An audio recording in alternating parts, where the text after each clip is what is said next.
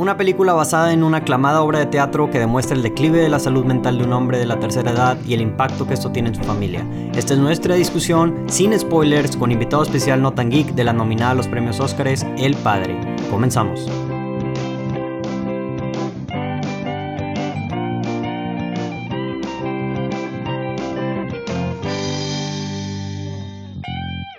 Hola, ¿cómo están? Bienvenidos a Portal del Cine. Mi nombre es Rodrigo Vázquez y estamos aquí de regreso para hablar acerca de otra de las películas nominadas a los premios Óscares de este año 2021. Capaz si estás escuchando esto antes del inicio de los, de los Óscares, capaz si estás escuchando esto el día de los Óscares o capaz si lo estás escuchando un año después, ya pasaron los Óscares y acaban de agregar esta película a Netflix. Entonces, este, esta, eh, el día de hoy vamos a hablar acerca de de The Father, el padre, pero no estoy solo, me acompaña el día de hoy, eh, no es mi invitado especial que me ha acompañado en una gran parte de las películas que han sido nominadas este año, Josu Cantú de Notan Geek, alias el tío Notan Geek. Josu, bienvenido a Portal El Cine nuevamente. Gracias, gracias, este, Pone. Oye, ¿qué onda? ¿Crees que a esos que, que, la están, que lo están escuchando un año después, ¿crees que siga la pandemia? Ay, no, ni, ni no sé. yo creo que no, ¿eh? Híjole, no sé. COVID-21, no, COVID-22. Este... 23 es la, es la película, la de. ¿Cuál? El vato este de Riverdale, sí, sí, sí. Ah, ya. No, hombre, no. Ni, ni lo invoques, Josu. Ni lo invoques, güey. No, no, sé. Yo preguntaba. Yo, yo, para el que nos esté escuchando, Al futuro. Que, pues, nos diga, ¿verdad? Capaz si están escuchando esto en la televisión, así de que en el mundo postapocalíptico, y esto es lo que se puso en, ahí en la radio, güey. Este, pero. Son los recuerdos que quedan de nosotros, güey. Son los recuerdos que quedan de nosotros, güey. Güey, ya, güey, no hables de eso, güey. Se pone. sí, de por sí, güey, la temática de la película de hoy, güey. Está, está sad, güey. Mira, nada más para platicarte algo. Una vez vi un, un hilo en Twitter de una persona diciendo cómo le iría a sus personajes favoritos de, televisión en un apocalipsis, zombie. Y habló de Ben Wyatt. Ok. Y dijo que sería los primeros en morir porque, pues, tú sabes cómo es Ben Wyatt, ¿no? El de Parks and Rec. Sí, Todo ansioso y bien... Ansioso. Ajá. Y yo siempre he dicho que me relaciono mucho con él, entonces... Sí, serías de los primeros en Yo sería los primeros en irme. Sí. Entonces, si ya me fui para cuando están escuchando esto, no, no, no, ya, ya, ya me puse muy serio. Aquí tengo madre. sí. Oye, mm, pero el día de hoy no estamos hablando de películas postapocalípticas, ni del COVID, ah, ni de nada por el estilo. Estamos hablando de la película de El Padre, The Father. esta película salió en el cine este año, nominada a los Oscars, no sé a cuántos Oscars, creo que son este, cuatro o cinco Oscars, este, los que están nominados. Este, digo, mejor edición, mejor película, mejor actor, mejor actriz de reparto, mejor guion, este, creo que es guion adaptado, y mejor diseño de producción. Son seis Oscars a los que está nominada esta, esta película, The Father, protagonizada por esta Olivia Colman y Anthony Hopkins. Eh, y pues como mencioné en el intro, si no estaban escuchando, la película se trata de eh, este señor o anciano de la, de la tercera edad, que es Anthony Hopkins, que, mm, que tiene Alzheimer. Y yo creo que lo podemos dejar así porque a esta película entré sin mucho, sin saber mucho. Y creo que me gustaría, o sea, esta, esta película tiene un concepto muy original en cuestión a cómo trata mm, a cómo trata esta temática y digo si está nominada a mejor edición y mejor diseño de producción es porque algo importante tienen que ver dentro de toda la película. Este, que ya hablaremos un poquito más en spoilers. Digo, este, pero por ahorita, las personas que nos están escuchando no han visto la película. Josu, ¿qué opinas acerca de esta película? ¿Te gustó o no te gustó? A mí me encantó. Eh, no sabía ni qué esperar. Como que no es ni siquiera el tipo de película que esperaba ver. Sentía algo más. Es que no sé, está bien difícil hablar sin, sin entrar en detalle, pero yo, de hecho, en mi reseña digo, no vean trailer ni nada si pueden. Veanla sin ver trailer ni nada, que fue lo que yo hice.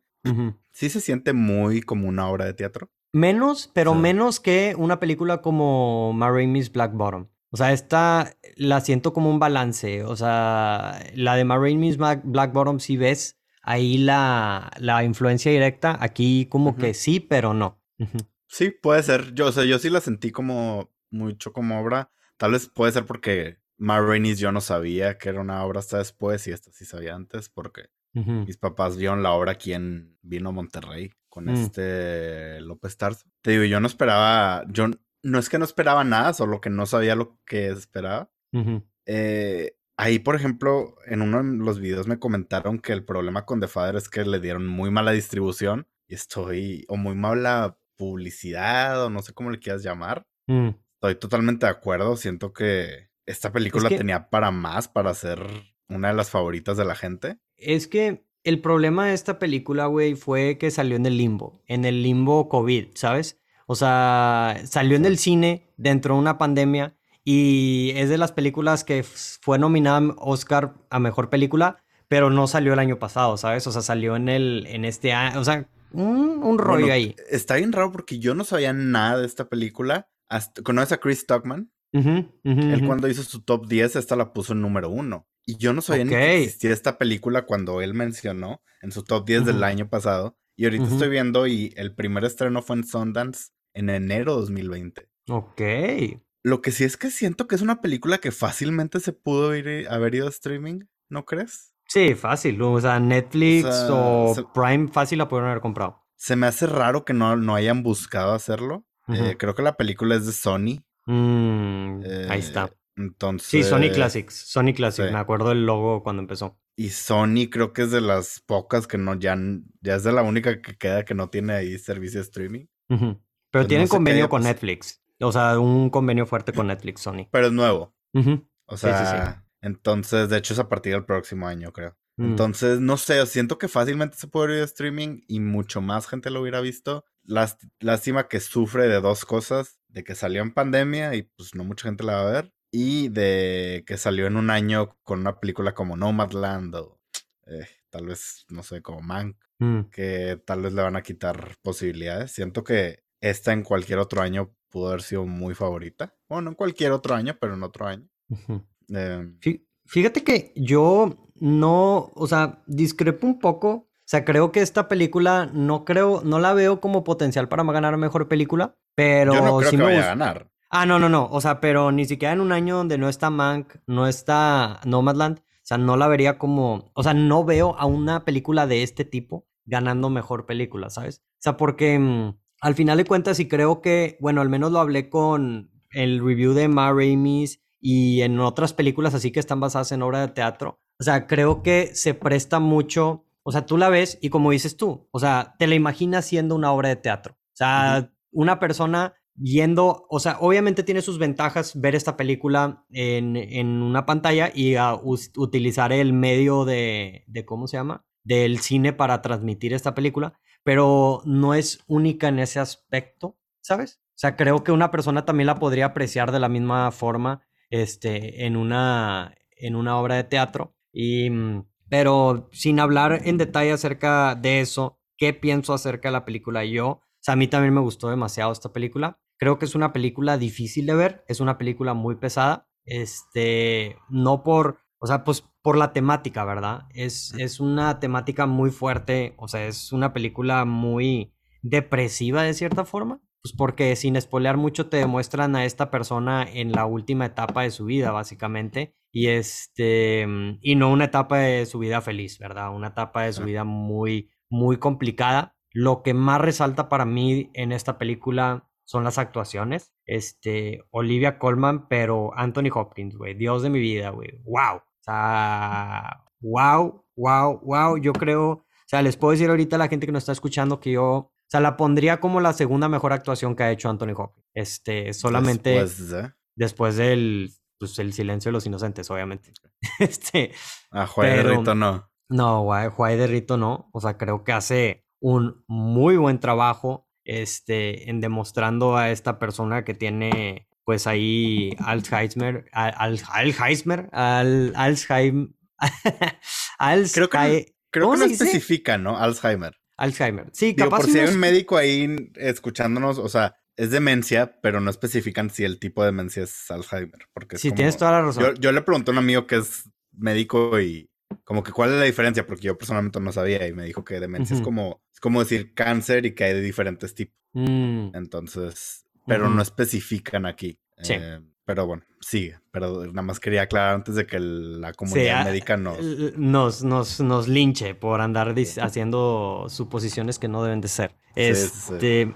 La, la, verdad para mí es, o sea, te digo, nuevamente, una de las, la segunda mejor actuación que le he visto a Anthony Hopkins es una actuación increíble. O sea, a, a muchas personas de esta edad ya no las ves dando una actuación tan fuerte. De hecho, tienes actuaciones como Christopher Plummer, como mm, la, este año iban a nominar a Ellen Burstyn también por Pieces, Pieces of a Woman, que son actores todos ya veteranos de arriba de 80 años. Y este, pero no le llegan a este nivel a Anthony Hopkins. Sea, los monólogos que se echa, este, la versatilidad de la actuación para demostrar la demencia que tiene el personaje, este, increíble. O sea, es lo que digo, en otro año en el que Chadwick Boseman no fallece, este, esta, esta actuación, o sea, la conversación yo creo que sí estaría muy fuerte a que se la den a Anthony Hawkins, porque tú y yo ya habíamos hablado en la, este, con Daniel en, la en el podcast de predicciones a mejor actuación, de que, pues, o sea, es una muy buena actuación de Anthony Hopkins. O sea, sí podría serme, y es probablemente de las últimas oportunidades que tiene a ganar el Oscar a mejor actor. Este, entonces. Lo bueno es que ya lo ganó, ¿no? Sí, eso, o sea, y lo que mencionamos en este podcast que sigue siendo relevante es, ya lo ganó. O sea, al final de cuentas, no cambia mi opinión de que creo que se lo van a dar a Chadwick Boseman. Yo creo que ese ya está sellado en oro, o sea, porque, pues, digo, aunque suene feo, o sea, una influencia muy grande de que ya falleció este actor y es una forma de reconocerlo por el trabajo que hizo en Black Panther y por la actuación que fue una buena actuación la que hizo en Ma Pero si te vas al calibre de la actuación en sí, yo creo que esta trunca a todos los de su competencia eh, este año en los Oscars. O sea, Eso que es un año muy bueno. Y es un año competido. Y sí, es un año competido. Muy complicado. Em, ¿Tú qué opinas? Ah, sí, algo que dices es que es muy cierto lo que dijiste al principio, es que es muy difícil de ver. Eh, porque no solo ves lo que está pasando el personaje Anthony, sino se llama Anthony, ¿no? No, sí, sí. no, estoy, siendo igualado. No, se, se, señor Hopkins. sí, no, sí se eh, llama Anthony también el personaje principal. Es también ver cómo afecta a su familia. Y yo siento, de hecho, lo mencioné, que por... Eh, yo ahí cuando hablé de esta película mencioné que pues por pura estadística eh, muchas personas se van a sentir relacionadas, tal vez no. Sí, claro, no necesariamente por demencia, pero por el puro hecho de, creo que son, eh, digo, no tengo los números, pero me imagino que son pocos las personas afortunadas que siguen teniendo a, su, a todos sus abuelos. Eh, entonces, eh, tal vez no necesariamente por demencia, pero tal vez si perdiste a un abuelo recientemente o si te, va a te va a hacer pensar mucho en eso. Y es, es algo de, también de, de si preguntas, me recomiendas verla o no, creo que si sigues, si sigues viviendo como ese duelo o sigues como sensible en eso, va a ser una película muy complicada. Sí. Y que tal vez incluso conviene hasta dejarla para después, porque lo, lo retrata muy... Muy bien, muy real. Sí, muy, real. Fuerte. Y, y, creo que también lo que te digo de cómo afecta a la familia, a mí me gustó mucho, mucho, cómo también se meten a mostrarnos al, al esposo del personaje de Olivia Colman. Y que a veces piensas que es como que está portando muy mierda, muy basura. Pero dices, güey, la neta es una reacción humana, o sea. Sí, es muy eh, pesado, güey. O sea, él entiende que es, Sí, él entiende que es una situación difícil para su esposa, su papá, pero al final también ve como que nuestra vida tiene que seguir, ¿sabes? Entonces, sí se ve. E, eso fue un detalle que siento que tal vez no mucha gente va a estar hablando porque al final las actuaciones son lo que brilla mucho pero es, así entrar a cómo, cómo reaccionan las los familiares. Sí. Se me hizo buen, buena decisión. Yo, por ejemplo, ahorita te diría, no sé si se la podría recomendar a mis papás. O sea, por lo mismo de que siento que sería una película muy difícil para, para, o sea, sí, o sea, como que pues para ellos de ver, o sea, siento que cualquier persona que haya pasado por algo similar, de que un papá o una mamá o un abuelo una abuela pasó por enfermedad y que, o así ya es en esa etapa de la vida, creo que, o sea, para bien, porque al final de cuentas es un efecto, pues, que tiene la película, o sea, que empatizas, yo creo que cumple con su propósito de demostrarte como, como la, la enfermedad desde el punto de vista de la persona enferma. Este, eso, eso es una, O sea, así es como, como lo pondría y se me hace una forma muy efectiva. Es algo que yo no había visto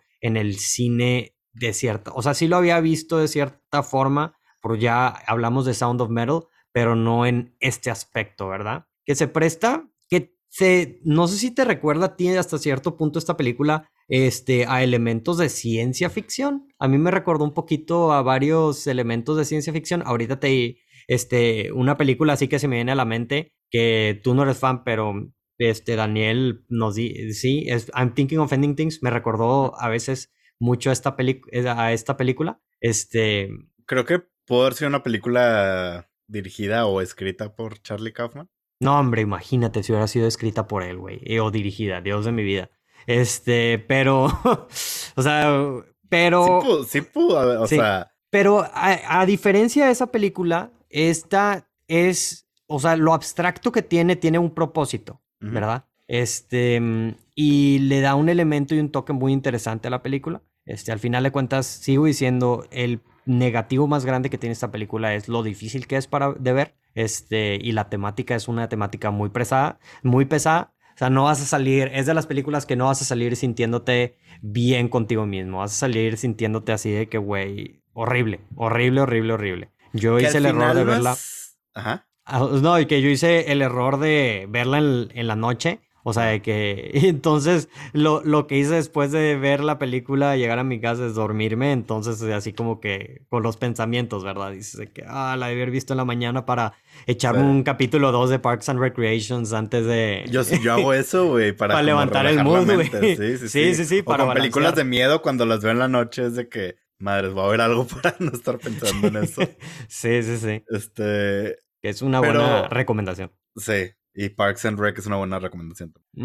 Oye, pero sobre lo que dices de que es lo único negativo, pues al final no es un negativo de la película en sí, o sea, contextualizado sí a, cada, cada, situación de cada persona, pero en sí no es una cosa negativa de la película, pues al final tienes, son cosas que son reales y pues tenemos, se tiene que hablar de eso. Digo, no que se tenga que, pero no, son temas que pues no, no se les puede sacar la vuelta. Claro. Eh, porque así pensando, no encontré algo así que tú digas negativo mm. de esta película. Pues creo, creo que dura lo que tiene que durar. Sí, hora y media. eso, eso ayuda al ritmo mucho. ¿No, ¿No sientes que eso es lo que duran las películas que son como adaptaciones de obras de teatro? Como que hora y media. Este, Ma Ramis creo que también dura lo mismo y, y no sé si, y ¿cómo se llama esta otra película? La de... Sí, sí, dura lo mismo. Y no sé si, ¿cómo se llama? One Night in Miami también dura lo mismo. Eh, creo que dura no, dos horas y... Ah, ok.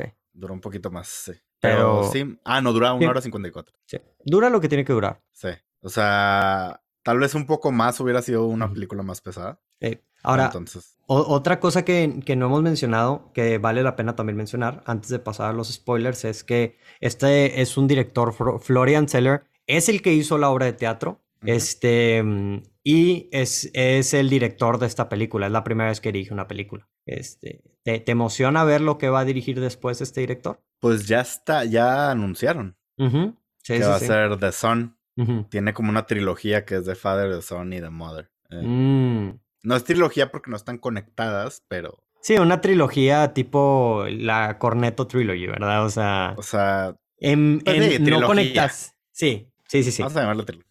Eh, sí, la verdad sí me emociona ver lo que puede hacer. Eh, creo que para hacer, o sea, no es un trabajo así, wow, sí entiendo por qué no estuvo nominado mejor director. Tampoco me hubiera sorprendido, pero, o sea, no me hubiera sorprendido si lo nominaban, pero tampoco me hubiera, no, me, no estoy enojado porque no está, ¿sabes? Pero creo que para hacer su primera vez hizo muy buen trabajo. Eh, y digo, traducir una obra de teatro al cine es riesgoso. no siempre sale bien. Pregúntale a Katz. este. No siempre sale bien. Digo, estamos un año en el que ha salido bien, pero hay mil y un ejemplos en los que no. Entonces creo que hizo buen trabajo.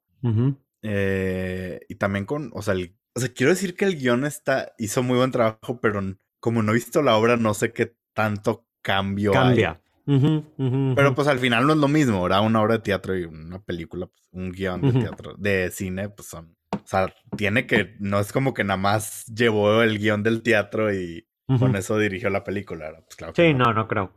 Pero sí, a mí sí me emociona lo que, lo que puede hacer en un futuro, no sé a ti. Sí, también me, me intriga. Este, me intriga ver qué, qué, va a seguir haciendo. Digo, estas películas nuevamente son su propio, como su propio estilo. Obviamente no son para todo mundo, están, son muy pocos actores. Creo que vi, se, fíjate que se prestan mucho y yo creo que vamos a empezar a ver más películas de este tipo por el, por el poco cast que tienen y el tiempo de COVID ahorita. O sea, el cast eran cinco personas. El cast de que, güey, em, empezó, no sé si viste los créditos de que empezó y terminó. Este, entonces. Creo que, creo que parpadeé cuando salieron, entonces no los vi. Sí, no, no te los perdí. Ya estabas en, en, el After Credits, donde sale, donde sale el Son ahí de que. Sí, un preview de Son. Sí, sí, sí. Le dice a Anthony Hopkins, vamos a hacer un equipo.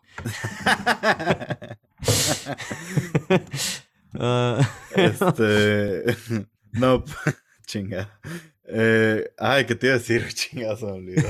Ah, sí, no, no. Era una tontería nomás. Que como que otro ejemplo era tipo Malcolm and Mary, que son de... Ándale, sí, sí, sí. Dos actores. Dos actores y... de COVID. Y creo que también los equipos de producción lo están reduciendo muchísimo. Entonces... O puede que los corren como Tom Cruise, ¿verdad? sí, sí, sí.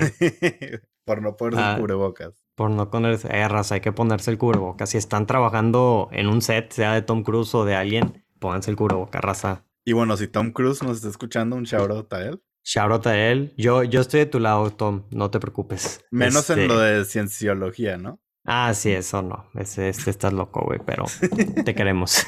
Olivia Colman, Oscar, ¿sí o no? Híjole, quiero, güey, me gustaría, güey. O sea, me, cae muy bien, Olivia. Ajá, quiero. Me cae muy bien Olivia Colman. Me... Su majestad. Su majestad, Olivia Colman. La verdad, este, ha crecido bastante en los últimos años como actriz. O sea, como que explotó literalmente. Y, y, me gustaría bastante. Este, creo que la cementaría demasiado si vuelve a ganar el Oscar, pero no sé, no sé si se la vayan a dar a la, a la abuelita de Minari. Este, hablando de. Con, que no se lo den a Glenn Close. Sí, no, no creo que se lo den a Glenn Close. Estaría irónico, te digo, nuevamente, si se lo, si se lo quita otra vez Oliva Colman a Glenn Close, ya habría vendetta personal, güey, así de Glenn Close de, güey, pesado. Hey, ¿qué onda? Muchísimas gracias por escuchar este episodio de Portal del Cine. No olviden darnos like y suscribirse a Spotify, Apple Podcasts, YouTube, Facebook, Twitter, Instagram, donde sea que nos estén escuchando, viendo, ahí estamos. Muchísimas gracias por escuchar hasta aquí. La verdad, no me lo esperaba de ti. Estoy orgulloso. Mándenos un mensaje, déjenos su opinión. Queremos escuchar lo que ustedes tienen que decir.